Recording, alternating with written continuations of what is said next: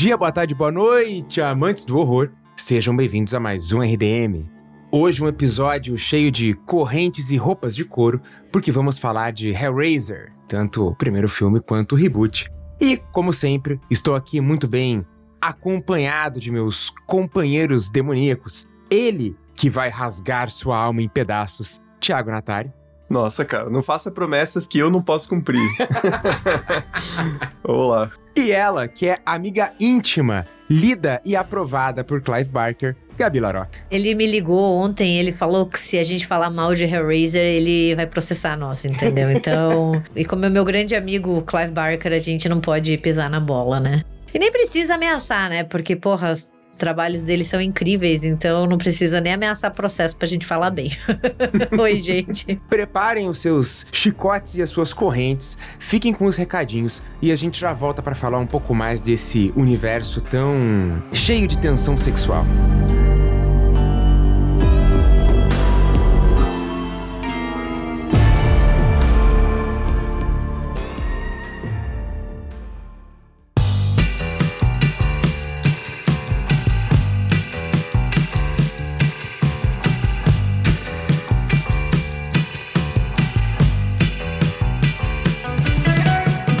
Gente, hoje eu tenho dois recadinhos para dar para vocês. O primeiro é só um lembrete, na verdade, de que a gente fez a nossa live na última sexta-feira, dia 11 de novembro, lá no nosso canal do YouTube. E a gente conversou sobre dois filmes, né? Dois lançamentos de 2022. O Boris, Boris, Boris e também o Barbarian, que saiu agora há pouquinho no, no Star Plus, né? Então é um filme bem recente. E a gente conversou sobre os dois e acabou que nossas opiniões convergiram bastante sobre os dois filmes. Eu juro que a gente não combina, a gente nem conversa antes da hora para não, não estragar a naturalidade do, do papo.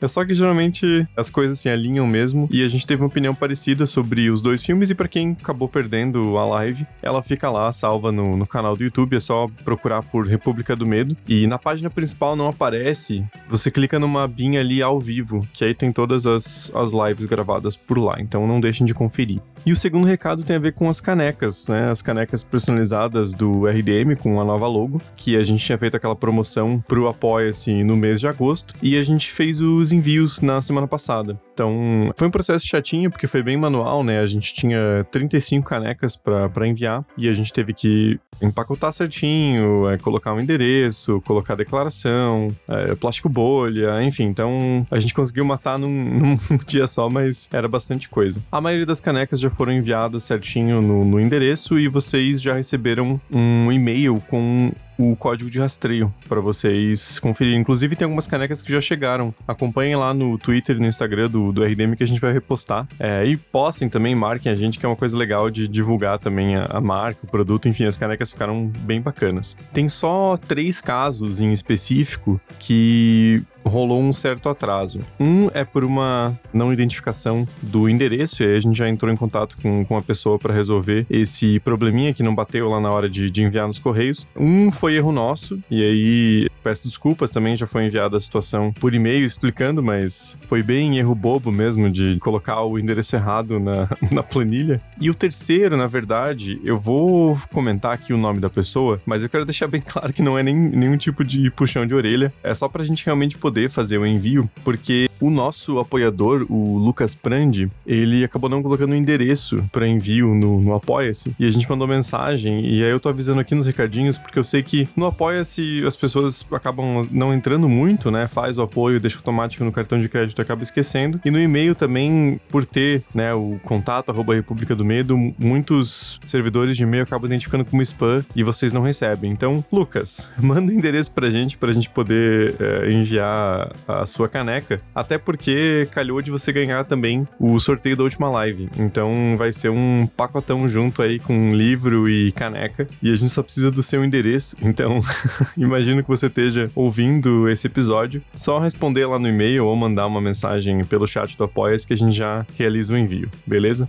Enfim, gente, as canecas ficaram lindonas, vocês podem ver aí nas, nas redes sociais. Foi um, uma espécie de um experimento aí para quem sabe a gente realizar algum tipo de, de venda no futuro. Então, fiquem atentos e quem receber as canecas não, não deixem de postar pra gente poder compartilhar com, com todo mundo e fazer uma, uma invejinha boa. Mas então é isso, gente. vou ficando por aqui e deixo então vocês com esse episódio sobre Hellraiser.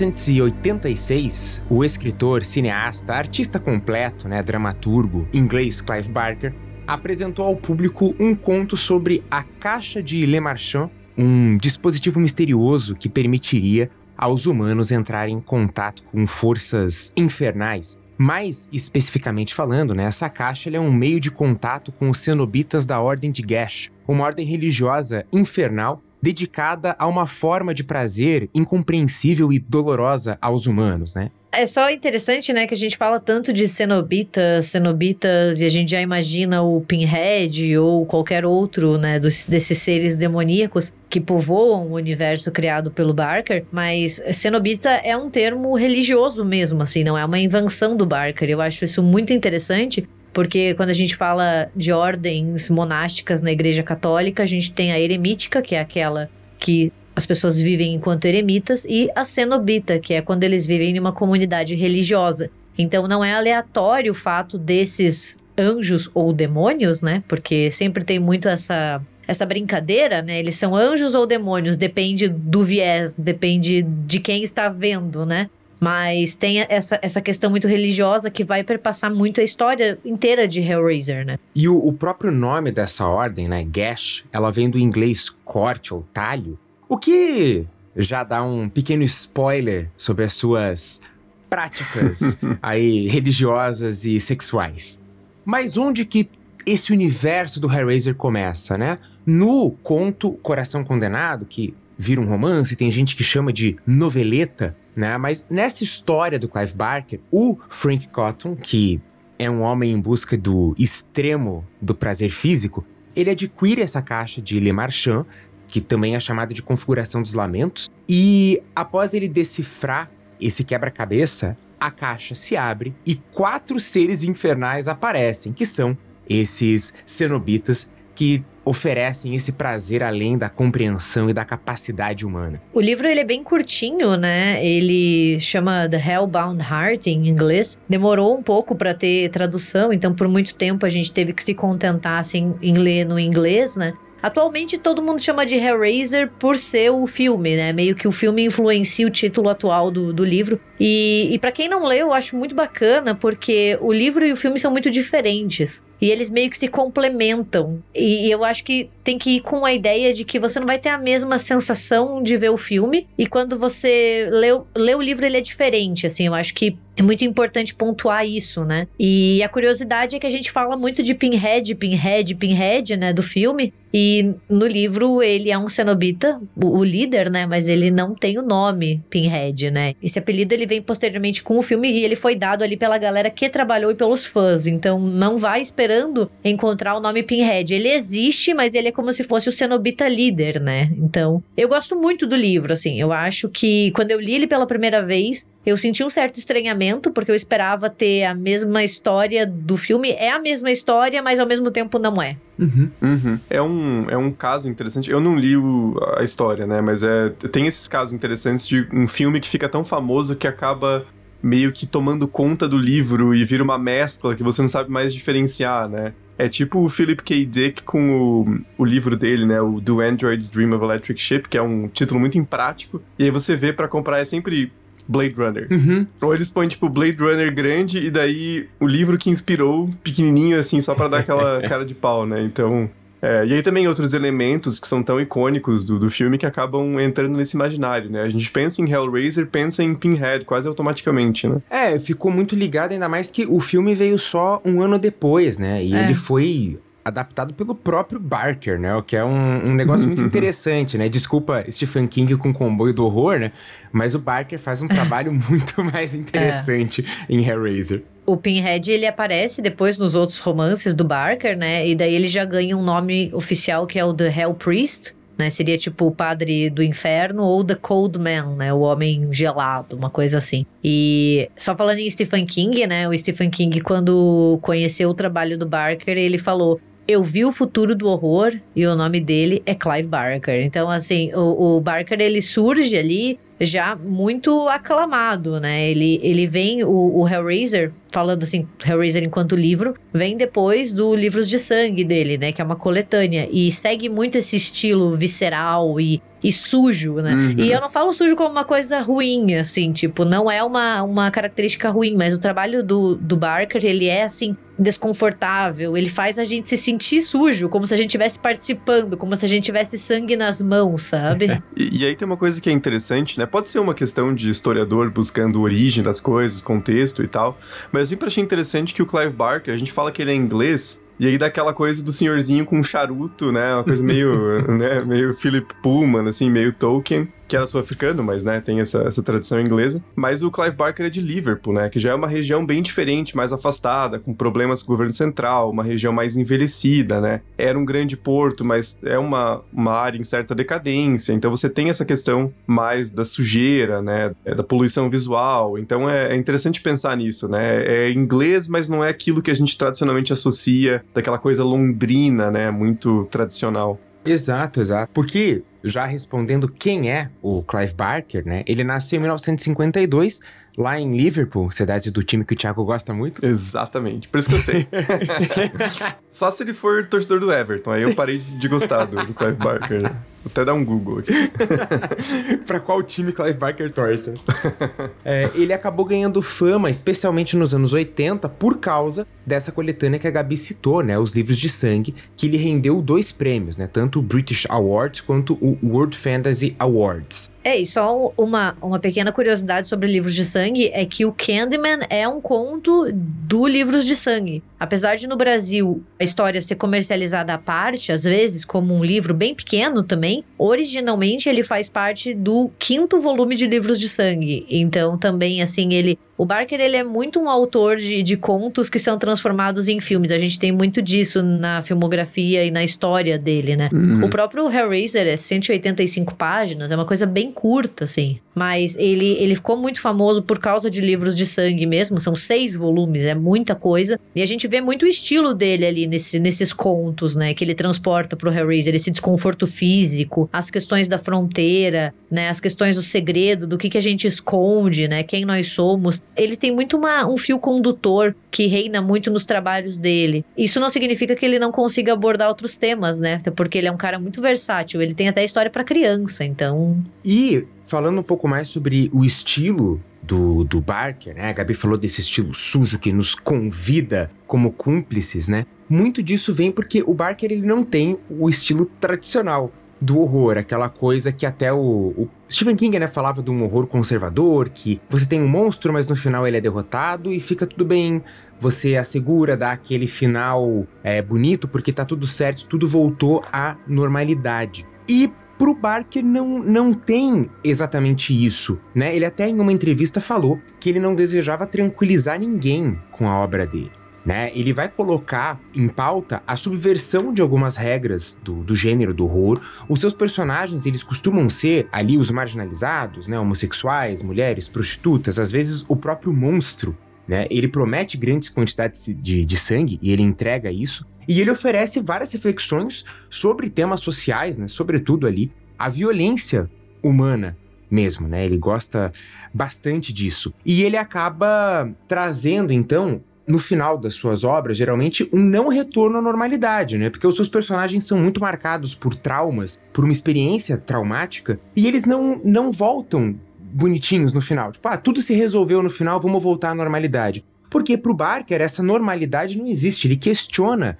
essa normalidade na sociedade. Ele questiona isso que é considerado normal. Ele sempre fala, né, que o horror tem que ser uma, uma confrontação, né, e não um escapismo. Então eu acho que isso influencia muito essa forma de pensamento no que ele escreve. Ele não escreve, pinta, né, desenha, porque o Barker, ele, ele às vezes diz que não gosta nem de ser chamado como escritor, ele é um artista, né, algo, algo além, porque ele não só escreve, ele faz de tudo um pouco, a gente vê que ele tá em vários lugares, né, roteirista, cineasta, pintor, escultor, você pensa e ele já fez, né? Mas ele sempre fala que horror não é um escapismo, não é tipo para você escapar da tua realidade, é para você confrontar essa realidade. Uhum. E ao confrontar, nem tudo tem um final feliz né? Então nem tudo volta à normalidade porque ele é uma pessoa que questiona a normalidade e mostra que ela não existe e que é só um conceito que a gente cria, né? Isso é uma coisa que eu gosto muito nos trabalhos do Barker, que é essa ideia assim, ele trabalha muito com a fronteira entre o normal e o anormal e toda vez que um personagem ele ultrapassa essa fronteira, mostra como o normal é só uma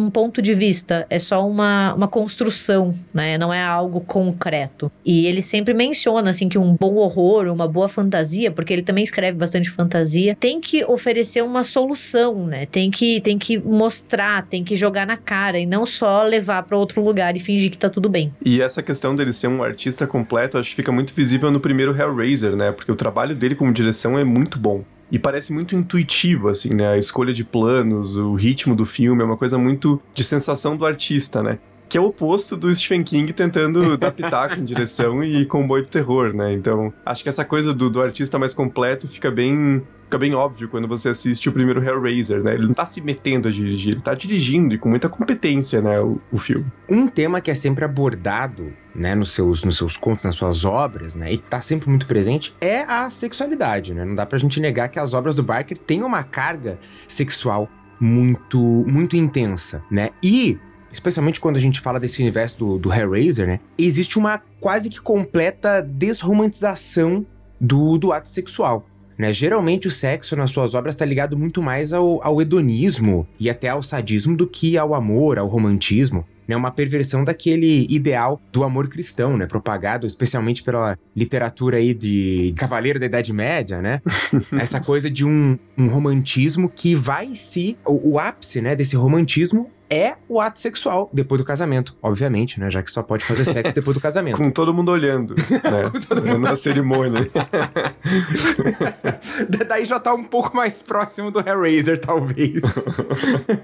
Eu acho que também é importante que tem um, um detalhe pessoal do, do Barker que influencia muito a subjetividade dele, é o fato dele ser um homem gay, né? E ele é assumidamente homossexual isso influencia muito o jeito que ele constrói as narrativas, porque você vê toda essa questão do que é normal e do que é anormal, né? E eu acho que isso também tem muito a subjetividade dele, né? Todo, tudo que ele já passou e ele fala abertamente sobre isso, né? E o no Hellraiser, também tem essa questão da sexualidade, para além do que o Braga fala de hedonismo, né? Mas também essa, essa ideia de mostrar que nem sexo não é só papai e mamãe, entendeu? Uhum, tipo, não é uhum. é só uma ideia conservadora do que é sexo. Sexo não é uma coisa só heteronormativa, né? Que a sociedade tenta mostrar essa ideia conservadora, né? É, a sexualidade é algo muito mais vasto, muito mais diverso, né? E não tem muito o normal e o anormal, não são categorias naturais, são construções, né? E a gente vê muito isso não só no Hellraiser, mas em diversas outras histórias dele. Uhum. E vai muito além do, do ato sexual em si, né? No, no Hellraiser ali, o filme inteiro é cheio de tesão, né? Acho que dá pra usar a palavra mágica, mas é muito visível, né? Não só assim em termos de, da relação dos personagens, mas a própria motivação deles tem muito disso, né? E isso transparece muito na direção, né? Um filme muito quente, assim. Você tem personagens transpirando com corpos à mostra desde os primeiros minutos, né? Acho que também se conecta com muito, muito com isso que a gente tá falando.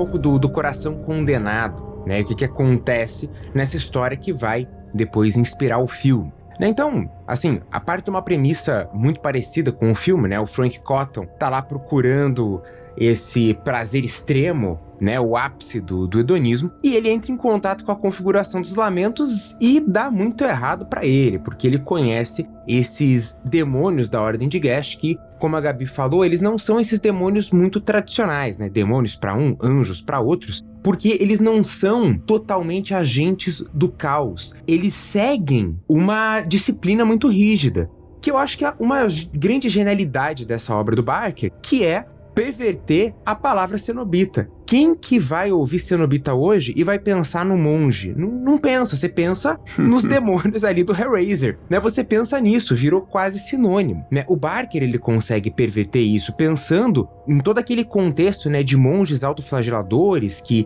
eles queriam punir a carne para glorificar o espírito. O Barker, ele traz esse contexto, só que eles estão punindo a carne para elevar a carne, o que é completamente uma perversão do que rolava em monastérios, né? É uma perversão do que rolava, pelo menos do ideal, né? Do que rolava desse corpo sofredor para você tornar a alma mais elevada, né? Então, essa parte eu acho genial. Eu adoro essa perversão que ele faz do cenobita, do monástico e da punição ao, ao, ao corpo, né? Já que ele junta dor e prazer numa coisa muito próxima, né? Ele aproxima dor e prazer. E é uma coisa muito inteligente, né? Porque os relatos que a gente tem, especialmente os medievais, eles são muito idealizados, porque eles são controlados pela igreja, né?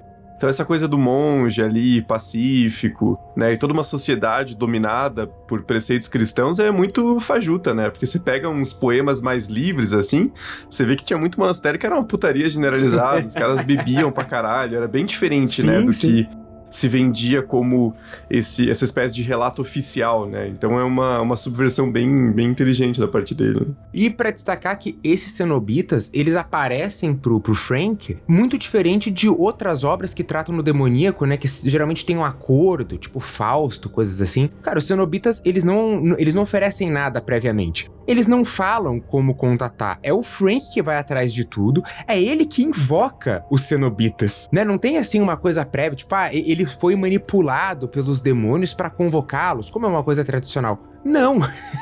ele tá indo atrás de, de prazer, ele tá indo atrás de tesão e, pum, ele encontra os cenobitas na sua frente. O, o Frank, né, então é, é levado lá pro, pro inferno.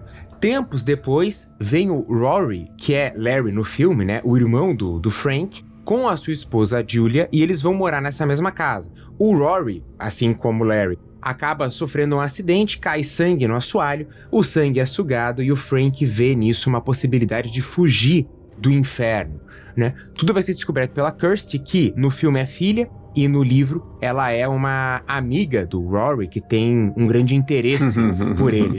É, ela tem um interesse amoroso muito estranho por ele. Principalmente quando você vai ler o livro, que foi o meu caso, depois de assistir o filme, você sente assim, não, peraí, tem alguma coisa errada, porque ela é filha e você imagina ela como filha, e daí não, ela tem um interesse romântico ali. Eu acho que essa mudança que eles fazem pro filme funciona melhor enquanto núcleo familiar, sabe? Não, vamos colocar ela como filha. Porque daí até justifica ela estar ali perto, né? Eu, eu Uhum. fico um pouquinho melhor. Concordo, concordo totalmente.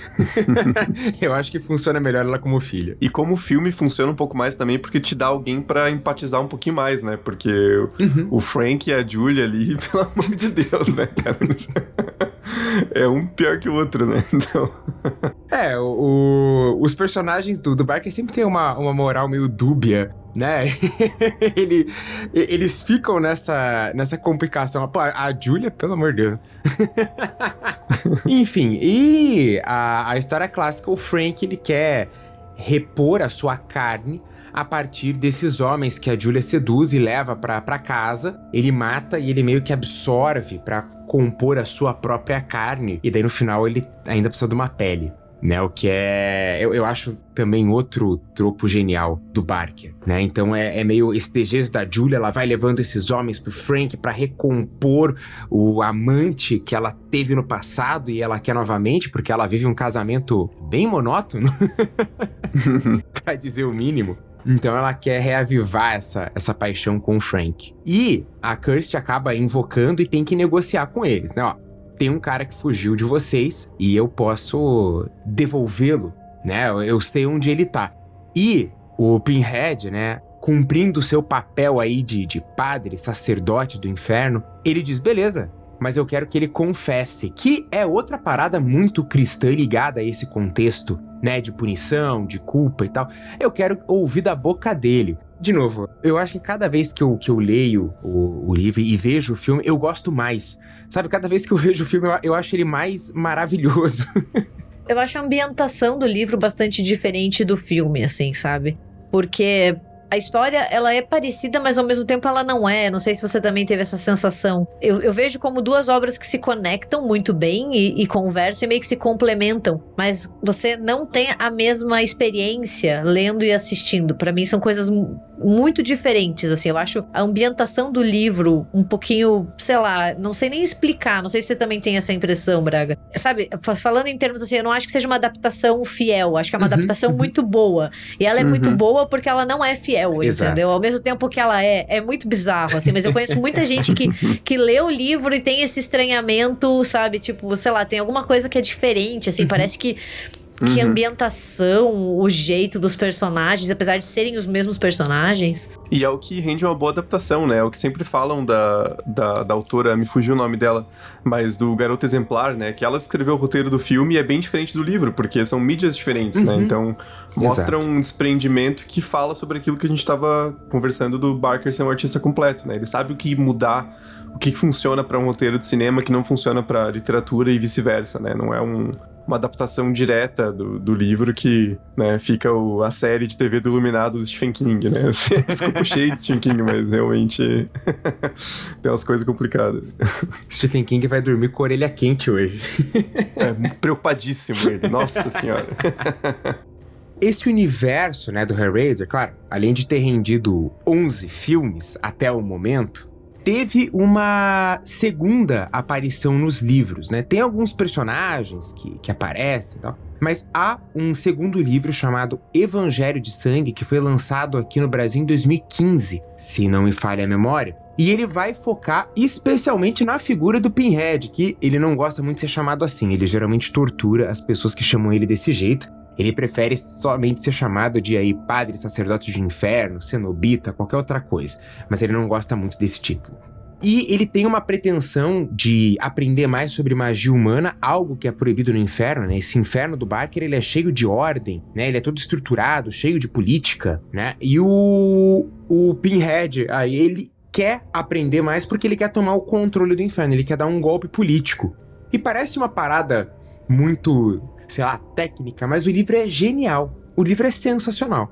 Porque o Barker, o modo como ele coloca Lúcifer, porque daí Lúcifer aparece, mas não é de um jeito como a gente espera, não é de um jeito tradicional, é uma coisa muito própria do Barker e eu acho genial. Não vou dar spoiler aqui, fica a recomendação para procurar Evangelho de Sangue, porque é uma obra do Clive Barker, vale a pena ler, é muito legal de ler. É um pouco mais sobre esse universo de Hellraiser, a gente sabe um pouco mais sobre a caixa, conhece um pouco mais do Pinhead, um pouco mais do, do pensamento dele, dos anseios dele, conhece um pouquinho mais da ordem dos Cenobitas de Gash.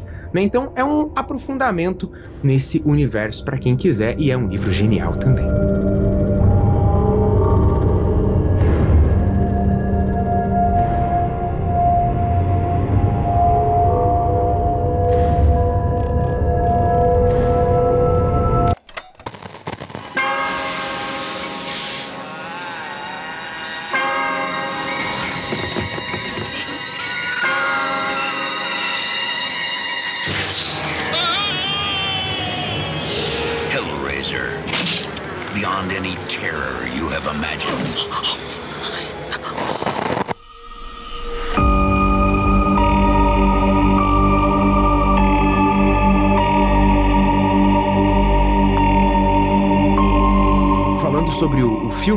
De, de 87, né? Eu falei que cada vez que eu assisto, eu acho que eu, eu gosto mais dele, assim, eu acho ele mais genial, mais sensacional. O início dele já te prende completamente, né? É um início muito misterioso, muito bizarro, muito enigmático, que não tem como não, não ganhar o espectador já na- nas primeiras cenas, né? Porque de, de início você já tem aquela negociação meio escusa de um objeto estranho e você tem o personagem que, sei lá, pode ser um, um protagonista, pode não, mas enfim, ele tá comprando aquela caixa e ele é completamente trucidado por correntes que surgem do nada. Você fica, cara, o que que tá acontecendo? Tem uma luz azul, uns raios azuis. Você fica, meu Deus, o que que, que tá rolando? O, o quarto muda, né? Ele tá, tipo, num, num quarto vazio. De repente surgem umas coisas dentro com correntes, uma- uns pilares que giram. Você, cara, o que que tá rolando? Ele só abriu uma caixa. e é uma, um filme que é muito útil porque ele diz remova as crianças da sala imediatamente, né? Porque esse material não é apropriado. É é uma coisa importante, né? Eu, eu tinha falado já, não lembro se foi numa live ou num episódio, mas já- não vai ser uma grande revelação porque eu já tinha comentado. Eu nunca tinha visto Hellraiser. Era um, um, um grande buraco, assim, na, na filmografia. E filmografia não, porque eu não faço filme, né? Eu só assisto, mas assim, né? Nos meus conhecimentos, então. E, cara, é, é um filme genial, assim, né? Ele é bem diferente do que eu imaginava, porque eu imaginava um filme mais focado nos cenobitas em si como protagonistas da trama. E na verdade, pelo menos esse primeiro filme é mais focado no Frank, na Julia, no Larry, naquelas dinâmicas ali na, naquela casa, né? E, porra, cara, é um filme genial, assim. Ele é muito bem feito, né? Ele tem efeitos visuais que são impressionantes pra época e pro orçamento mais, mais baixo, né? É, como eu falei, a, a direção do Clive Barker não dá nem um pouco aquela impressão de, de autor de livro querendo brincar de diretor, né? Ele sabe o que tá fazendo, tem uma, uma intuição de, de cineasta ali muito forte, então... O filme inteiro maravilhoso, né? Assim, é- foi uma, uma experiência muito boa. Demorou, mas, mas valeu a pena assistir Hellraiser pela primeira vez. Nossa, eu acho esse primeiro filme sensacional. Ele, ele é um filme que só cresce na, no meu coração toda vez que eu assisto. E eu fico muito triste porque a gente tem atualmente uma onda de pessoas falando que Hellraiser é ruim, né? Porque ele não é tão impactante, sabe? E eu fico tipo, porra. Porra, É, eu acho que a gente também chegou em um ponto do horror que as pessoas estão tão acostumadas com jogos mortais e albergue, sei lá, Terrifier, que, que tem que ser algo assim, muito além do, do que a gente tá esperando. Então você volta pra um filme ali do final dos anos 80 e fica um pouco decepcionado, né? Achando que, que não é tão pesado quanto. Isso me entristece, porque eu acho que ele é um filme que, que se mantém muito ainda hoje em dia. Uhum. Ele foi feito com efeitos práticos, então isso valoriza muito, né? E ele é uma história muito complexa quando a gente pensa nele. Não é uma história de tortura e não é uma história de demônios. É isso e é muito mais. E além de tudo, eu acho que é um filme que tinha tudo pra ser muito conservador. E como ele tá nas mãos do Barker, na verdade ele tá, ele saiu da mente do Barker, ele não é, sabe? Se você olha ele à primeira vista, talvez ele soe conservador, né? Tem muito uma ideia assim do cuidado a- o que você quer, cuidado até onde você vai. Mas quando você começa a assistir ele de novo e você entende um pouco mais da trajetória do Barker, você vê que não é conservador ali, né? Você vai vendo que, que tem muito além disso, são muitas camadas. Ele fala sobre a sexualidade, ele fala sobre o bem e o mal, mas não de uma forma moralista. Sabe, ele fala sobre corpo, sobre desejo. Então, eu acho que, que é um filme que só vai crescendo na minha avaliação. E eu lembro, não sei, não sei vocês, assim, talvez o Braga, sim, porque você frequentava videolocadora, mas, mano, eu tinha muito medo da capa do Pinhead quando eu era mais nova, assim, tipo, muito medo. Eu passava na, na locadora, assim, e, e eu achava que era um filme encapetado, assim, algo, né? Tipo, que. Nossa, eu tinha muito, muito medo, porque é uma figura ali muito marcante, né? Esses pregos na cabeça do Doug Bradley. Eu. eu nossa, eu tinha muito medo. Eu lembro até hoje, assim, tipo, do desconforto que eu sentia de passar na sessão de, de horror ali e ter aquela capa de VHS me olhando. Aham. Quando eu era criança e, e, sei lá, devia ter uns 7, 8 anos, tinha uma locadora lá no bairro que ficou aberta Ou tá aberto até hoje ou fechou recentemente. E eu lembro que eu tinha medo de passar perto da sessão de filme de horror, assim. Eu não, não gostava nem de entrar, porque tinha aquelas capas, assim, de slasher. E eu ficava, meu Deus do céu, eu vou na comédiazinha aqui, porque tá louco. vou passar ali, vou ficar com pesadelo só de olhar as capas, né? E Hellraiser era uma delas. Eu sempre fui uma criança meio merda, porque assim, eu tinha medo, mas eu não deixava de dar aquela espiadinha. Daí eu ficava sem dormir, sabe? Daí minha mãe tinha que lidar comigo.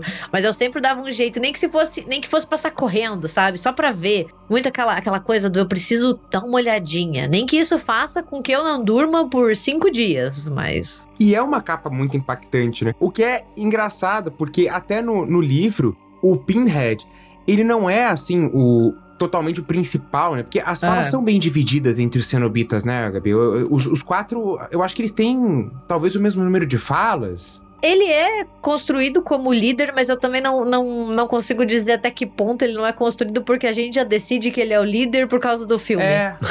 né? Mas eu acho que no filme ele decididamente é o líder e ele vai ser o protagonista da franquia inteira. Mas no livro eu acho que a gente tem uma coisa mais fluida, assim, entre os personagens, Uhum. né? é. Ele, É. ele não tem, assim, esse, essa única face, né, do, do inferno que é o Pinhead. Porque, beleza, no filme a gente tem os outros cenobitas, né? A gente tem. E eles são muito impactantes. É uma coisa até que a franquia vai desenvolvendo, né? Vai ficando cada vez mais merda a franquia, mas a gente fica, tipo, querendo ver os cenobitas, porque eles vão Hum. também sendo mais criativos. Mas quem mais fica na nossa memória é o Pinhead, apesar de ter Sim, outros, tem sim. tipo Terror, né? Tem, tem Uhum. vários, mas o Pinhead é a face da franquia, não tem, não tem discussão sobre isso. Que é uma coisa muito inteligente de transposição de livro pra filme, né? Porque filme é mais curto, a gente precisa ter alguém ali pra ser o, Sim, o líder, o central, que represente os cenobitas, né? Porque a gente tá vendo mais eles em tela, e aí o, o figurino e a maquiagem falam muito pelos personagens em vez de uma descrição, mas a gente precisa ter uma coisa mais centralizada, assim, né? Quem que é esse é, que tá falando pelos outros cenobitas? Quem que é o nosso protagonista? Quem que é o antagonista, né? Esses papéis são mais definidos, então é outra, outra coisa que mostra como essa certa transposição é bem feita, né? E tem uma questão prática também, né? Eu, eu vi uma vez assim que acabou que o Doug Bradley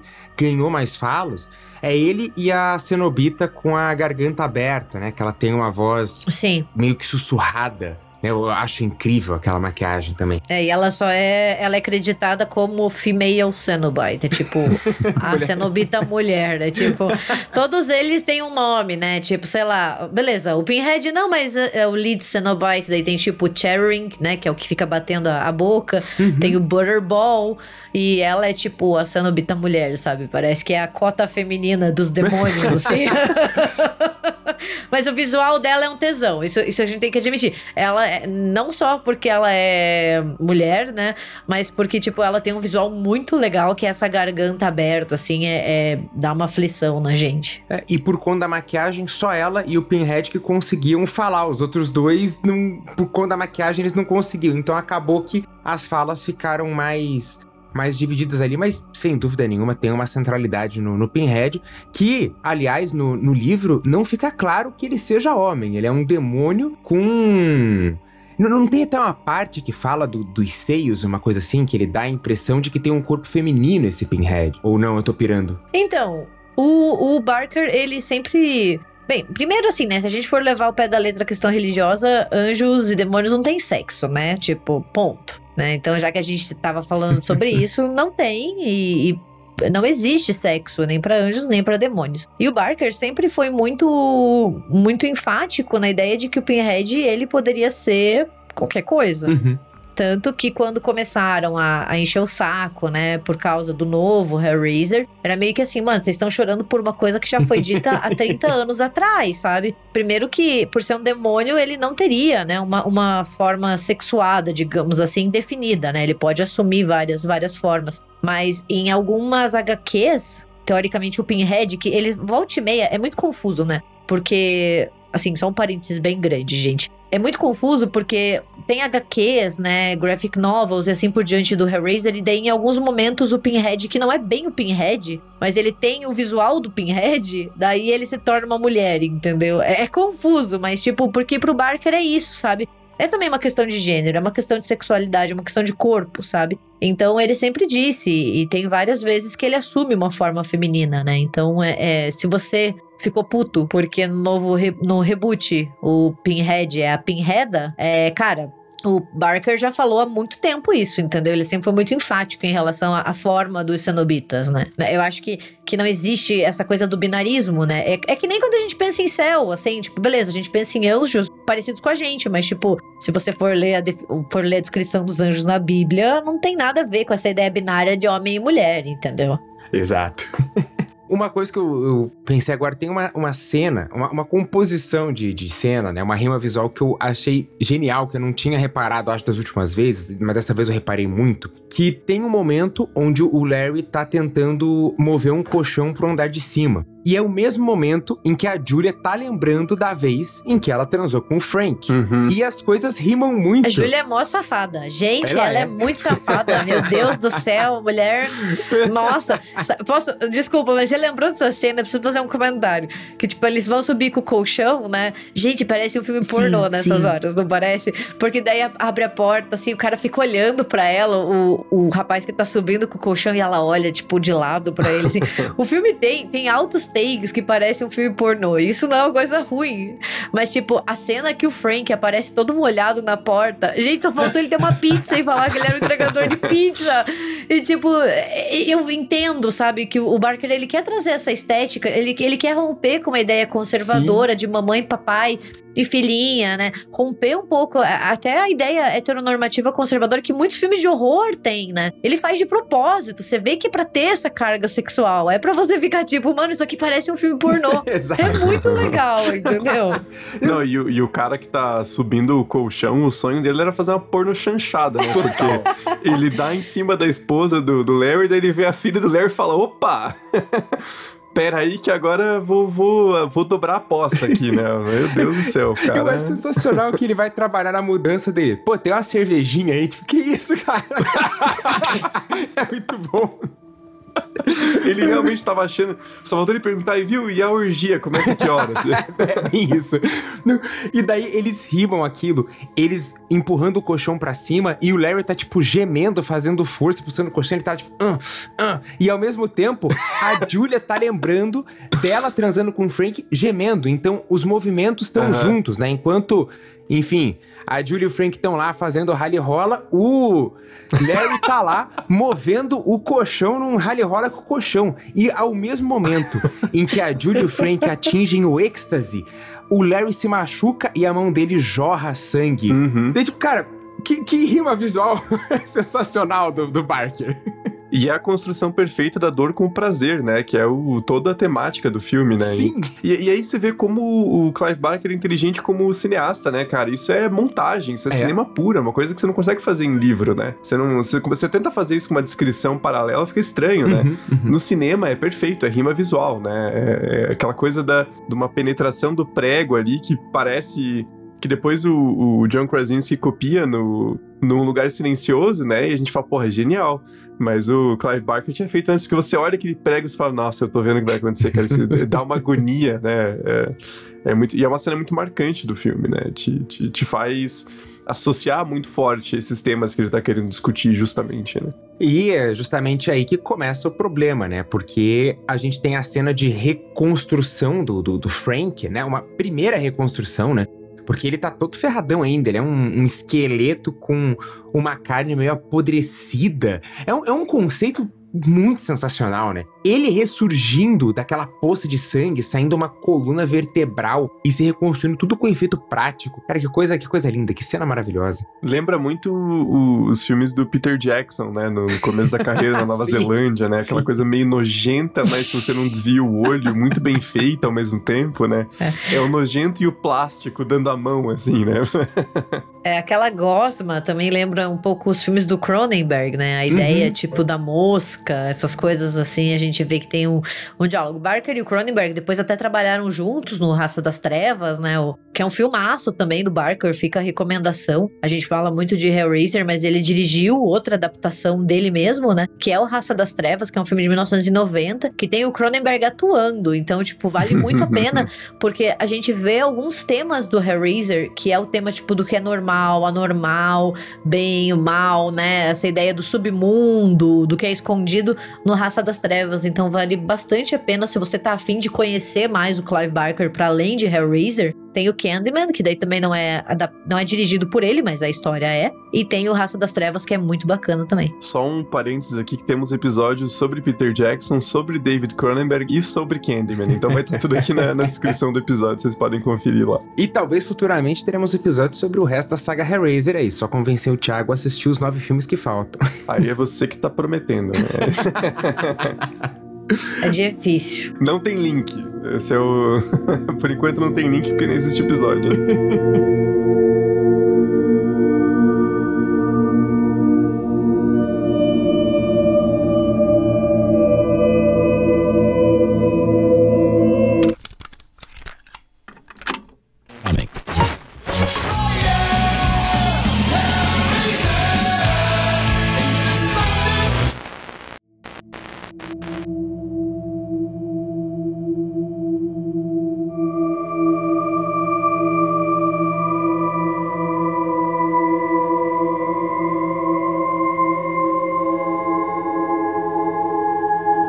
sensacional a, a Julia indo seduzir homens em bares, né? Ela bebendo sozinha, daí os caras chegam, opa, posso beber com você, não sei o quê. Como é fácil, né? Ela, ela leva os caras pra casa muito fácil, não precisa fazer nada. Ela, ela só diz um oi, o cara já tá lá, opa, ah, vou me dar bem. E, e, aquele penteadinho Margaret Thatcher, né, cara? Porra, é muito fácil mesmo, né? Puta que pariu, cara. E os caras absorvidos até que o Frank fica naquela forma mais famosa, né? Que ele já tá completo, mas sem pele. E dele usa umas roupas, e as roupas são sempre manchadas de sangue, porque ele tá sempre pingando. Uhum. Cara, que, que maquiagem. É, eu acho esse visual dele, quando ele já tá um pouco reconstruído, né? Mas ele ainda tá em carne carne viva, assim, né? Então tem aquele sangue, eu acho que é um, é um dos visuais mais impactantes do filme para além dos cenobitas, né, que, que roubam a cena. E, e, eles aparecem pouco, né? Quando a gente pensa em, em, Hellraiser, a gente pensa em Pinhead, a gente pensa em cenobitas. Se a gente for fazer uma minutagem, eles aparecem pouco comparado com os outros personagens, uhum. com a uhum. Julia, com a Kirsty, né? Então, assim, eu acho que talvez role essa decepção por parte de um público mais novo, né? De achar que vai ter mais disso e o filme ele constrói muito bem até chegar no momento do confronto. Mas o visual do Frank ali, quando ele tem essa coisa que encosta e sangra e, e sabe, ele tá úmido, é uma coisa bizarra, é desconfortável. Você sente na tua própria pele a dor, né? Você, você fica, sei lá, encolhido no sofá assistindo porque incomoda. Eu acho que Hellraiser e as obras do Barker, no geral, tem esse efeito na gente, que é você tá lendo ou assistindo e de repente você tá, tipo, todo encolhidinho, sentindo assim o que os personagens estão sentindo. Uhum. A Kirsty vai acabar sendo envolvida nessa trama toda, né? Ela tá preocupada com o pai, ela acaba revelando o segredo da caixa e, e conhece os cenobitas, né? E ela é uma personagem muito interessante. Tem até uma cena que parece que vai rolar uma coisa meio nove semanas e meia de amor, né? Porque ela conhece o cara lá na casa do pai, eles ficam flertando abertamente na mesa de jantar. Nossa, sim! Com aquele suéter horrível que aquele cara usa, né? Meu Deus do céu, coisa horrível. E depois eles vão se pegar descendo as escadas do, do metrô lá. Foi, pô, se chover é o, o nove semanas e meia de amor aí. Vão transar na escada no meio da chuva, né? Na rua. É, só faltou ser bonito que nem o Mickey Rourke era em nove semanas e meia, né? Tipo, porque ali é o auge dele. Ele tá bonito. Pô, e a Kim Basinger, né? É. Nossa. Porque assim, se for para fazer uma, uma mini crítica ao filme, né? Se, se, se, eu puder, eu acho o arco da. Não da, pode, cala a boca, da... vai embora.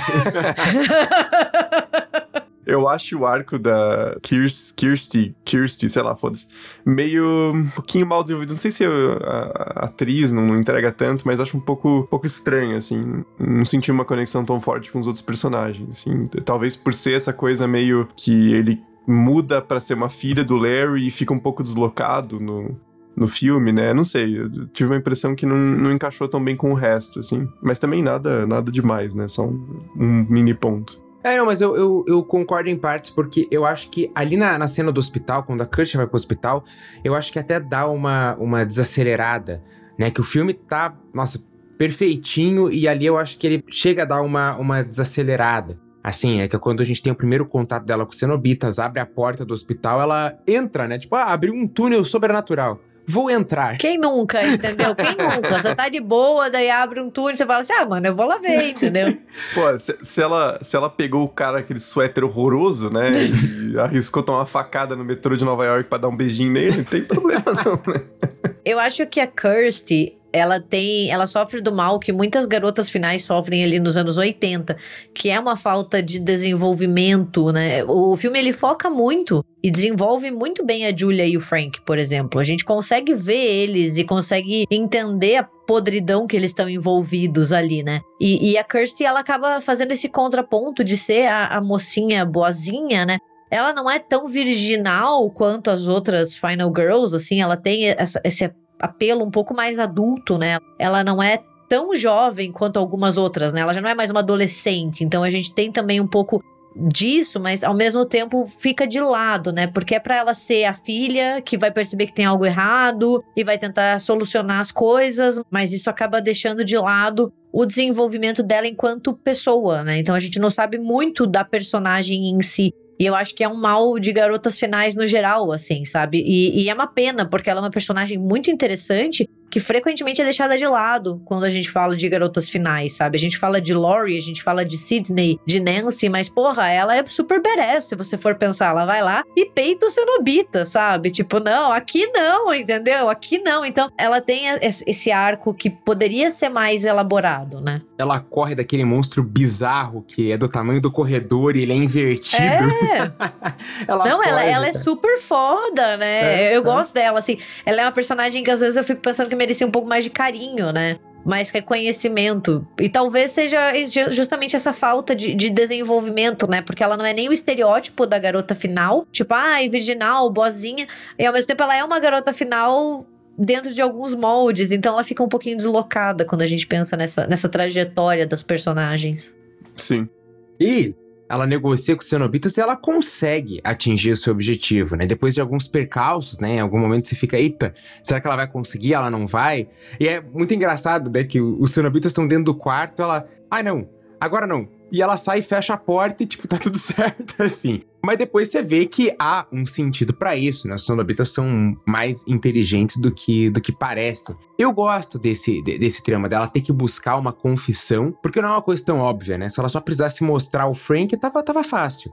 Não. Uhum eles estão se divertindo ali com essa tortura dela de ter que resolver, né? Então é, é tudo um jogo pros cenobitas, né? Eles estão se divertindo uhum. pra caramba assistindo tudo aquilo. E eles querem a confissão. E o, o Frank é burro o suficiente para começar a falar: venha com o tio Frank. Sim, eu mesmo. Eu sou o Frank. Nossa, isso é nojento. ele é, ele é. Nossa, gente, o Frank é muito nojento, assim, tipo.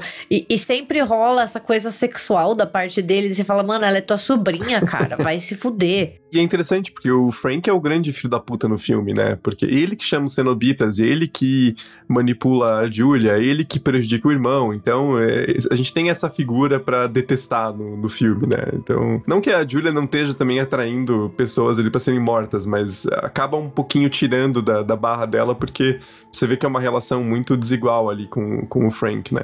É, e outra coisa que eu acho bem interessante é como a própria presença do Frank, principalmente no, no começo do filme, no primeiro e segundo ato, ele funciona como essa metáfora para os conflitos que estão muito latentes ali naquela família, né? Do, do, casal infeliz a filha que não se dá bem com a madrasta, a mãe dela faleceu e eles não tocam muito o assunto, então aquela figura escondida ali na, naquela espécie de sótão é muito esses assuntos não, não conversados, não resolvidos, né? Tipo, a gente tem no começo uma informação de que eles se mudam para casa que era da mãe do, do Larry, né? Mas também não é, isso nunca é muito discutido, né? Uma coisa meio tabu, assim. Aí você tem aquele cara, né, aquele, aquele monstro humano se reconstruindo aos poucos, como essa metáfora ali, escondido num quartinho da, da casa, né? Muito interessante isso. Achei interessante você ter falado da questão da família, né? Porque o filme ele desconstrói muito uma ideia tradicional de família, no sentido de, ai, olha, a família, a família vence tudo, né? A união faz a força. Uhum. A gente vinha nos anos 80 ali nos Estados Unidos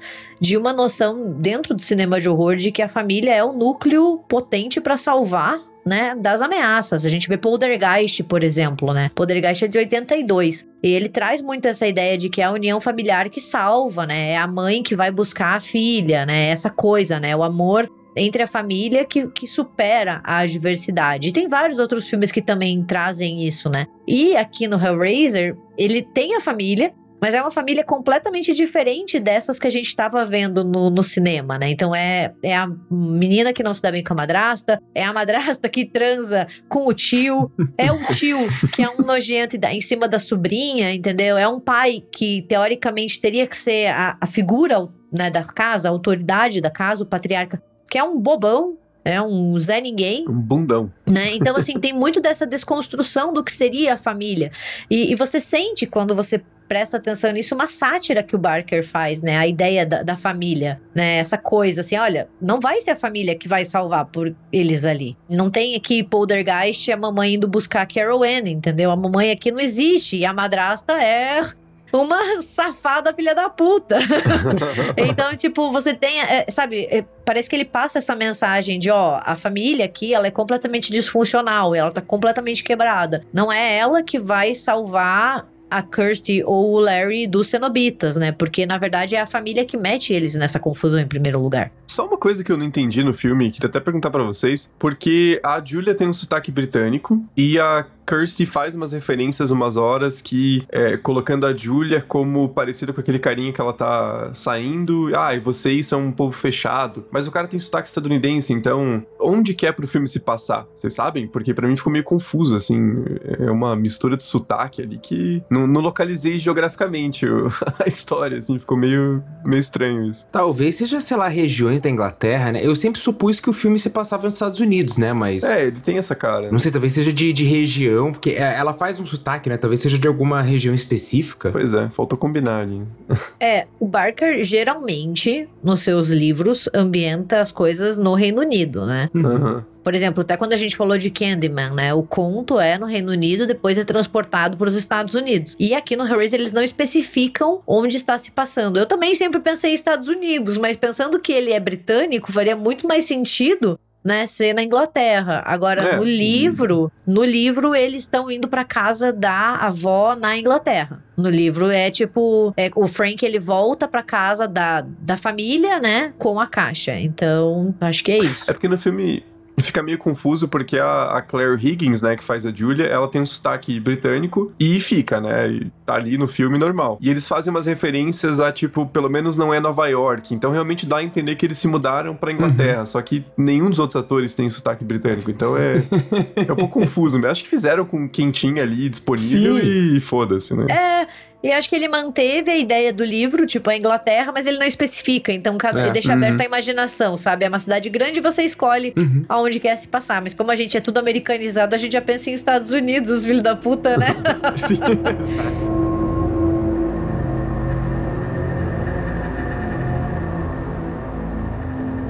Encaminhando pro, pro final desse primeiro filme, né? Que a, a Kirsty consegue, então, a extração da, da confissão do Frank e os sonobitas daí, a gente descobre, eles estavam lá, né, espiando, só esperando aquela confissão. A casa começa a desabar, porque os cenobitas não estão muito afim de cumprir aquele contrato, né? Eles falam, não, agora você vem com a gente. E ela descobre que se fechar a caixa, sai os raiozinhos lá, a casa começa a cair, os cenobitas são sugados para dentro da caixa de novo e encaminhados pro inferno tudo certo. O bonitão do suéter aparece, né, no, no momento lá. Ah, abre a porta, tipo, consegue ajudar ela mais ou menos a, a sair. E eles decidem queimar a caixa. Né, joga a caixa numa fogueira. E aí que acontece um negócio muito estranho, porque um mendigo lá que aparece ao longo do filme, numas cenas meio aleatórias, assim, ele volta, entra na fogueira, pega a caixa e ele vira um dragão, um, um osso de dragão, um, um, monstro com asas. E dele voa embora.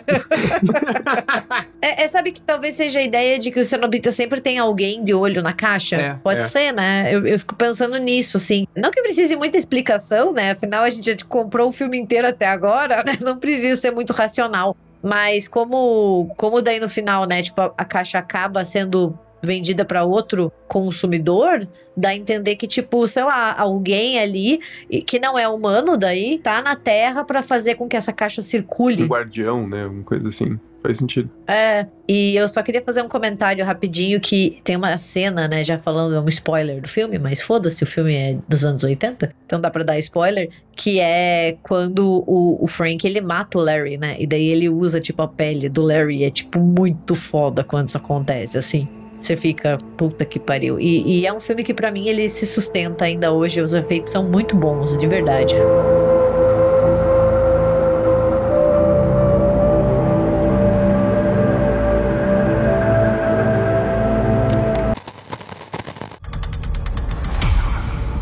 So if I solve it, do I get a prize? I do. It has six sides, six configurations. It opens up and it cuts you. And then they come to collect.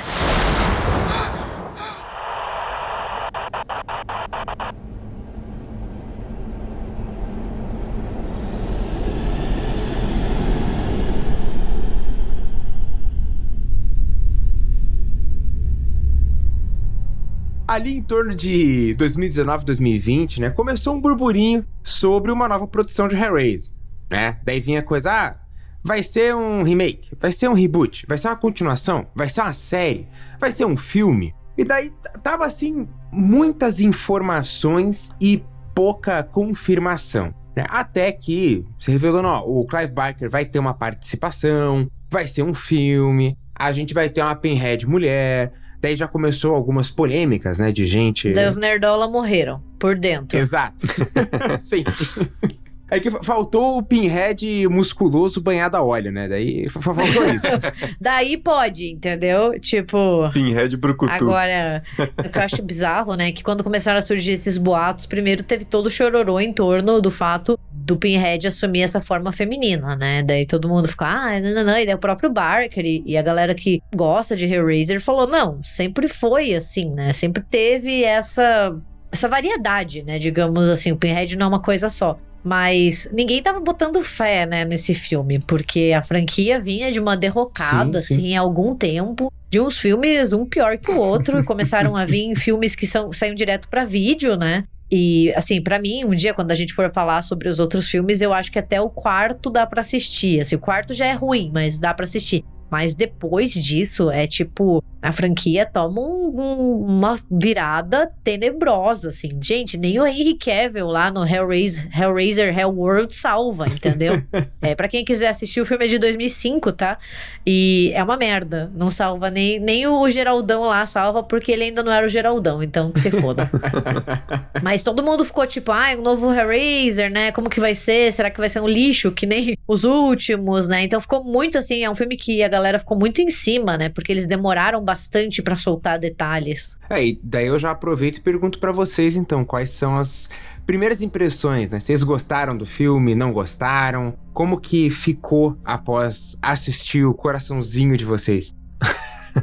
Olha, um pouquinho morno, viu? Assim, não, não acho nada, nem nenhum aspecto mínimo do filme eu acho ruim, mas eu também não achei nada particularmente excepcional, assim. Achei um filme, ele todo um pouco mais ou menos, assim. Primeiro, o fato dele ter duas horas já é um pouco pesado, especialmente para um filme que não tá tendo lançamento no cinema, né? Então, você tá vendo em casa e aí ele é um pouco demorado, né? E, e, não é nenhuma questão assim de, ah, é contra filme longo. Eu acho que ele não investe tão bem quanto poderia essas duas horas. Tem umas cenas que são longas demais, outras que ele explora pouco. Eu acho as dinâmicas dos personagens um pouco estereotipadas, assim, sabe? Ah, é a, viciada, o irmão mais velho que cuida demais e é super protetor. Aí tem o, o, o namorado dele, a colega de quarto. É tudo muito tocando em estereótipos, assim, estereótipos em vez de desenvolver personagens realmente interessantes, né? E, e o filme é, é, muito bonito, assim, a estética dele é, é, muito boa, a direção é muito boa, ele tem uns planos abertos muito bonitos, todo o design de produção, tudo, só que não parece muito Hellraiser, né? Não que eu seja super conhecedor da franquia, porque não sou, né? É a primeira vez vendo os filmes, mas o contraste dele com o filme de 87 é muito grande, né? Ele parece um pouco higienizado, assim, sem cor, sem aquele granuladinho especial do da, da, filmagem mais, mais raiz, né? Ele é muito digital, assim. Então acho que tem essas várias coisas que tornam ele um pouco esquisito para mim, assim. Especialmente tendo visto o filme de 87 no, na noite anterior, assim, sabe? A comparação acaba pesando um pouco. Olha, considerando que a franquia tava morta e enterrada, há muito tempo. Quando eu fui assistir o filme, eu tava com expectativas bem baixas. Eu achei um bom filme. Eu não achei ruim. Acho que ele tem alguns méritos, assim, de, de renovar um pouco esse interesse em fazer mais filmes do Hellraiser e mostrar que tem público para isso. E, e, mostrar como é vasto esse universo dos cenobistas. Então tem muita coisa que pode ser abordada ainda. Então acho que isso é um ponto positivo. A história eu achei mais ou menos, mas eu gostei da, da ambientação da mansão, isso eu achei, tipo, interessante. Eu fiquei, sim, assim, sim, interessada nisso, saí um pouco dessa casa, né, que a gente tava acostumado a ir pra uma mansão, achei interessante.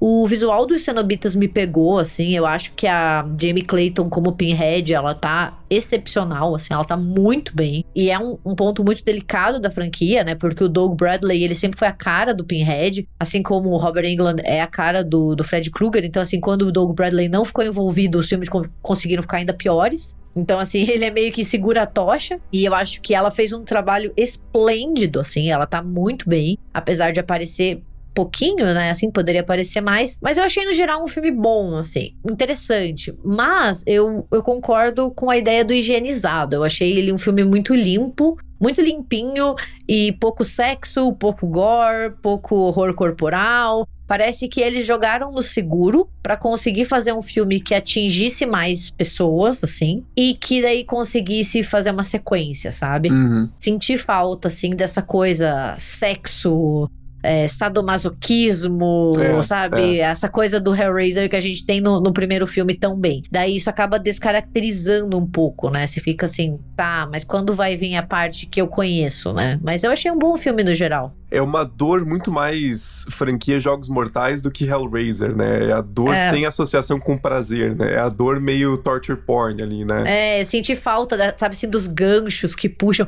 Tem, assim, isso tem, só que, sabe, no primeiro filme. Mas é diferente né? Parece. No primeiro filme, a gente tem muita sexualidade como um fio condutor entre o bem e o mal. E aqui não ficou tanto, assim, ficou mais só dor. Não, eu concordo totalmente. Eu, eu achei um filme bom, né? Eu, eu, concordo com a Gabi, né? Pra franquia Hellraiser, assim, que já tava mais do que morta. Não precisa muito pra ser bom também, né? é, assim, foi muito legal, sabe? Pegou um filme, acho que foi foi muito honroso, é um, um reboot bom pra, pra franquia, a franquia tava precisando disso, mas assim, muito abaixo do terrível, né? Então é muito legal que a gente tenha tido. É, concordo com o Thiago de que os personagens são mal desenvolvidos, ainda mais se a gente compara com o de 87, né? Os personagens eles são muito menos interessantes. Eles têm menos. E, embora eles tenham conflitos ali, mas às vezes não soa tão, tão natural né? Às vezes soa uma coisa meio artificial. Eles são chatos, né? A protagonista é chata. Eles são chatos. É, puta, a protagonista é chata. Ela é chata, ela é chata. Ela é chata, assim, eu entendo que eles querem dar aquela profundidade para ela, né? Mas não, não é, assim, você não consegue se identificar muito, ela só é chata. Eu só gostei mesmo do namorado do irmão, eu achei ele ali o, o que mais se destaca, sabe? Ele é mais legalzinho. E, e é o tipo de, de roteiro sem inventividade na questão dos personagens, porque você bate o olho e sabe o que vai acontecer, né? É, é. O irmão vai desaparecer, eles vão atrás do irmão, aí esse namorado aí obviamente ele tá no plano do, do cara lá desde o começo, porque ele é muito suspeito, né? O jeito que ele fala, ah, eu ouvi que tem um negócio largado num container. Ah, cara, porra, ela é muito trouxa de cair nessa, né? Então, é, acaba pegando um pouco isso também, que não tem muito ali para quem você torcer na, na, no papel de protagonista ali, né? Fica essa coisa meio. É. é. Foda-se esses personagens, assim, né? Na maior parte do tempo, né? E o início é muito bom, né? Chega lá o, o moço bonitão na festa na mansão, daí chega uma mulher opa, eu trabalho com um milionário, ele gosta de jovens igual você, você não quer ir ali pra salinha reservada. Que isso? Não, e só um detalhe que o milionário, né, é o Goran Visnjic, blá, blá, blá, blá. Ele é croata, né? Procurem o nome dele depois, vocês vão saber quem ele é. Ele fazia IAR uma época. Ele fazia um médico croata no plantão médico. E eu não conseguia parar de assistir o filme sem pensar nele como o Dr. Kovac, do plantão médico. Porque eu preciso, eu preciso fazer esse comentário. Tem uma cena, gente, é muito bom. Assistir é muito plantão médico, entendeu? E tem uma cena que ele tá lá no frio de Boston. É um out of context muito bom, tá? Me deixa me contar. Ele tá no frio de Boston, aquela neve lazarenta, tá? Dele tem um paciente que tá com febre. Sabe o que ele faz? Ele pega o moleque nos braços, sai do pronto-socorro e joga o moleque na neve para baixar a febre dele. eu não consigo olhar para esse ator e não pensar no cara do IAR. Tudo bem, ele fez da magia, mas para mim ele é o Dr. Kovac, o cara que joga os pacientes na neve, entendeu? Meteu uma coisa meio guerra da Bósnia. Né? Ah, esse paciente tá com febre aqui? Foda-se, né? É o que tem para hoje, amigão. mas eu gostei muito do personagem dele e acho que inclusive ele aparece menos do que deveria no filme. É. Porque eu achei muito interessante essa sacada, assim, do, o Frank no, no filme dos anos 80, ele é mais aquela coisa do, do underground, assim, né? Ele é meio um punk, ele tá buscando ali o prazer sem limites nessa coisa meio ocultista. Já o cara no, no filme novo, ele é esse bilionário, né? E é uma coisa muito contemporânea, né? Esses caras sem limites, que se acham acima de todos. O plano todo dele é usar as pessoas ali como descartáveis para ele assumir o corpo, né? Então eu acho que essa questão é interessante. Você tem. A cena inicial é muito de olhos bem fechados, né? Uhum. Muito, mas muito. Na mansão ali, cara, é...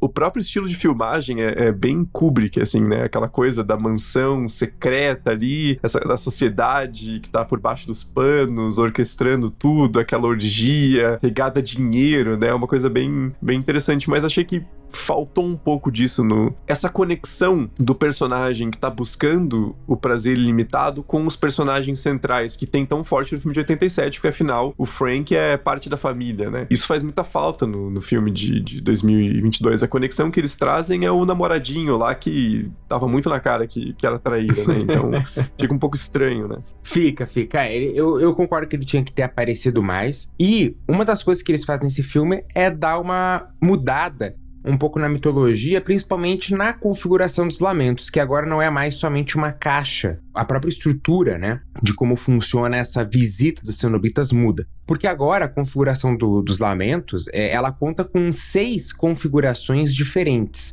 É um Wordle. Você chuta seis vezes ali até acertar a palavrinha certa. Bem contemporâneo também. Bem isso. E cada configuração simboliza um prêmio, né? Se a gente pode fa falar assim, que os cenobitas dão para o portador da última configuração, né? Então eles têm a ver com sabedoria, vida, prazer, riqueza, né? Ressurreição lá, o da, da, da morte da vida. Enfim, são seis prêmios que o cara pode ganhar no final. E uma novidade é que. Parece o programa do Silvio Santos, assim, né? Tipo, se você rolar, se você girar a roleta, você pode ganhar aqui dor, prazer, sabedoria. Bem isso. E uma novidade que tem é que quando os caras estão lá mexendo na configuração, sobe uma faquinha e fura a pessoa. E essa pessoa furada é que será ah, levada pelos cenobitas. O que, assim, às vezes fura, às vezes não fura. É, é, é, meio na conveniência do roteiro, beleza, a gente, a gente entende, vai, né? Tem, tem pessoas que mexem ali, acontece nada. Tudo bem, não tem problema, é na conveniência do roteiro, porque eles querem transformar a, a Rai ali na, na protagonista, então ela não pode ser ferida no início do filme, senão né, vai gerar um, um problema de roteiro. Eu confesso que eu gostei dessa ideia das configurações diferentes da caixa, sabe? Eu acho que dá um, um gás a mais pro filme, ao invés de só tentar recriar ou, né, refazer aquilo que a gente já conhecia. Eu gostei, eu achei interessante, porque mesmo já conhecendo a história do Hellraiser, eu fiquei tipo, tá, mas o que, que eles querem dizer com isso, né? E, e, ela vai mudando, né? Então daí é uma etapa a mais até você chegar, né, nesse encontro. E daí por mais que não se fale tanto, fica muito aquela ideia do anjos ou demônios, né? Depende muito da tua perspectiva, porque eles são seres, né, acima de nós ou abaixo, né? Mas então fica muito essa, esse questionamento. Eu gostei, eu achei que é um, um lore interessante a ser seguido, né? Por mais que seja conveniente, né? Eu só não gostei muito, para ser bem sincera, na jamais para pro fim do filme quando eles estão na mansão e daí os cenobitas meio que cercam a casa e ficam esperando assim. Nossa. Isso eu achei uhum. meio merda, porque eu fiquei tipo, mano, eles são, sei lá, demônios, eles não vão ficar esperando, assim. Uma coisa meio, sei lá, Jason, que fica o Michael Myers, que fica parado parado esperando, sabe? Isso, isso me incomodou um pouquinho. E o próprio fato dela poder usar a caixa pra atacar os cenobitas é um deus É, ex machina, é. assim, dos grandes, né? Como é que eu resolvo essa situação impossível aqui? Mas eu acho que a grande questão, assim, eu, eu também achei interessante ter essa nova dinâmica, né, dessas seis etapas. Só que eu acho que visualmente é muito diferente, porque o filme original ele tem aquela coisa meio. é, as correntes dilaceram, mas não. Parece quase um piercing, né? Uma coisa que liga muito essa, essa questão da dor com o prazer, né? Tipo, você tá fazendo uma tatuagem, assim, dói pra caralho, mas eu quero estar tá ali fazendo. E no filme novo é muito puxando mais pro lado do torture porn, Sim. assim, né? A, a dor ali da facada. É, muito diferente, né? E parece que des- descaracteriza um pouquinho em relação à, à franquia, né? Eu também não gostei dela poder usar a caixa com o Cenobita, não. Essa cena aí eu fiquei, cara, assim. É, ela vai condenar o Cenobita ao inferno, mas ele já faz parte do, do, do inferno. Enfim, eu, eu, eu não É, gostei é muito dessa parte, não. Eu achei que foi uma solução preguiçosa de, de roteiro pra não colocar. Porque, de novo, tem a questão de você colocar a personagem em dilemas morais. Cara, eu tava esperando ela furar alguém ali do lado. O, o amigo, né? O namorado do irmão. Ela, tipo, ó, foi mal, mas eu quero meu irmão de volta, né? Se ferra aí. Aham. Eu achei que ia entrar num dilema moral, assim, e daí ela poder usar com o, o demônio ficou estranho. E pensando nisso, o próprio fato dela desistir de ressuscitar o irmão, você entende em relação ao filme, mas fica deslocado também, né? Porque daí você perde totalmente aquela coisa da busca, né? Assim, sem limites por alguma coisa, por algum tipo de desejo, né? Fica um arco de redenção que ela aprendeu a lição. Aí você fica, porra, meio. Não combina muito nem com a personagem, nem com Hellraiser, né? Fica, fica bem esquisito, né? É, porque se a gente pensa no primeiro filme, a Julia, ela faz o que precisa pro ter o Frank de volta, entendeu? Então os personagens, eles, eles são colocados nisso, assim, né? É muito mais do que o bem e o mal, né? É, e eu acho que é isso que o, que o filme e a história original mostram. O bem e o mal, eles não são tão divididos assim, sabe? É, São bem mais coloridos do que a gente imagina, assim, sabe? Tem vários tons, não é tão dicotômico. E aqui ficou mais bem versus o mal, né? Assim, tipo, até ali o milionário, que, que é um personagem interessante, como o Thiago falou, essa coisa do, ah, eu já tenho tudo, né? É Aham. uma coisa muito atual, né? Ai, sei lá, tipo, por que ajudar as pessoas com necessidade se eu posso ir pra lua, entendeu? É mais ou menos isso, assim. É, só que dele também se perde, né? Tipo, eles, eu acho que eles poderiam ter explorado um pouquinho mais, sabe? Ele tá ali, ele tem um dispositivo que passa pelo tórax dele e que fica puxando os nervos, que é muito interessante, né? Só que daí o filme acaba se perdendo ali mais pro final. Não que eu acho que isso faz a experiência ruim, mas quando você olha em retrospectiva, você fica tipo, ai, não sei, eu queria ter visto mais disso, assim, mais dessa questão desses dilemas e, e desses personagens, e daí parece que é tudo uma solução muito fácil. Ai, se eu me trancar dentro da mansão, os cenobitas não entram. Mas, tipo, Uhum. ai, aquela, ce- a- aquela cena realmente não gostei. Deles esperando lá fora, assim, eu fiquei tipo, nossa, não. Parece um zumbizão, assim, né? Tá, É. tá guardando. Mas por outro lado, eu, eu gostei do final do, do personagem ali, do. Esqueci o nome dele, o milionário, cuzão, o Jeff Bezos ali. É, ele, né, ele, ele tem aquela revelação que já tava bem óbvio, né? Mas que ele quer poder e não né, o limite sensorial, e ele vira aquela espécie de Leviatã, né? Então, eu acho que isso, em termos do que estabelece pro futuro dessa, desse reboot, eu achei legal. Eu só espero que mudem os personagens, porque a Riley, eu, eu não gostei nem da atriz, assim, sabe? Eu, eu acho que dá pra meio que descartar e criar novos personagens, manter só o Leviatã ali, os, os cenobitas, e explorar um outro núcleo, assim, a caixa foi passada pra frente. Acho que funcionaria melhor pra, pra franquia. É, a parte do, do Leviatã é legal que conecta com o Hellraiser 2, né? Que a gente fará um episódio ainda. O Thiago prometeu aqui que, que vai assistir tudo. Prometi porra nenhuma. Pô, mas o, o segundo filme da franquia é muito bom. É legal, é O, bem o. Hellraiser 2 é muito bom. Isso é verdade. E o terceiro toca Motorhead no final, Sim. então também é muito bom. vale a pena. Então tá, tá válido já. O problema é os outros 12, né?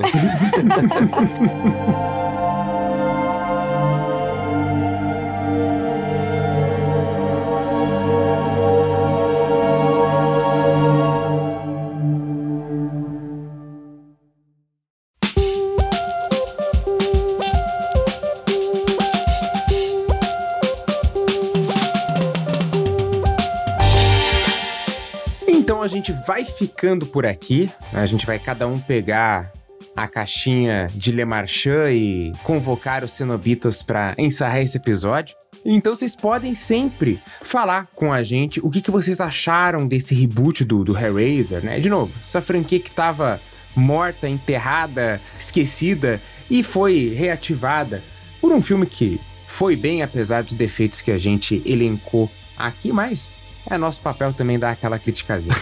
então vocês compartilhem conosco a opinião de vocês sobre esse filme, o que vocês acham do primeiro Hellraiser, o que vocês acham do Clive Barker, é o que vocês acham desse universo Hellraiser e Obviamente, se vocês querem um episódio sobre a franquia inteira. E para isso, vocês podem conversar com a gente nas nossas redes sociais. A gente tá no Twitter e no TikTok como RDMcast e no Instagram e no Facebook como República do Medo. Você também sempre pode entrar no nosso site, que é republicadomedo.com.br. Lá você encontra textos, artigos de opinião e também o post desse episódio que tem citado tudo que a gente falou e também tem o plugin do Spotify no qual você pode escutar direto do site. E se você quiser escrever por outro meio, você pode mandar um e-mail para contato@republicadomedo.com.br. E se você quiser um conteúdo extra do RDM, onde a gente já tá num teoretílico um pouquinho mais elevado, o horário permite também falar ainda mais abertamente do que já acontece aqui no podcast, a gente tem nossas lives que estão lá no nosso canal do YouTube, é só procurar por República do Medo. E pelo menos uma vez por mês a gente fala sobre algum tema que tá mais em alta ali no momento, algum filme novo, alguma série, ou alguma outra pauta que a gente pensou. E a gente sempre vai avisando nos recadinhos dos episódios quando que as lives vão rolar. Então fiquem atentos, se inscrevam no canal lá para não perder nenhuma novidade e nos acompanhem aí nessas várias formas de consumir conteúdo do RDM. As correntes dos cenobitas já estão nos chamando, então a gente vai ficando por aqui. Muito obrigado pelo carinho, pela atenção, cuidado quando resolverem quebra-cabeças e até quinta-feira que vem. Até. Até.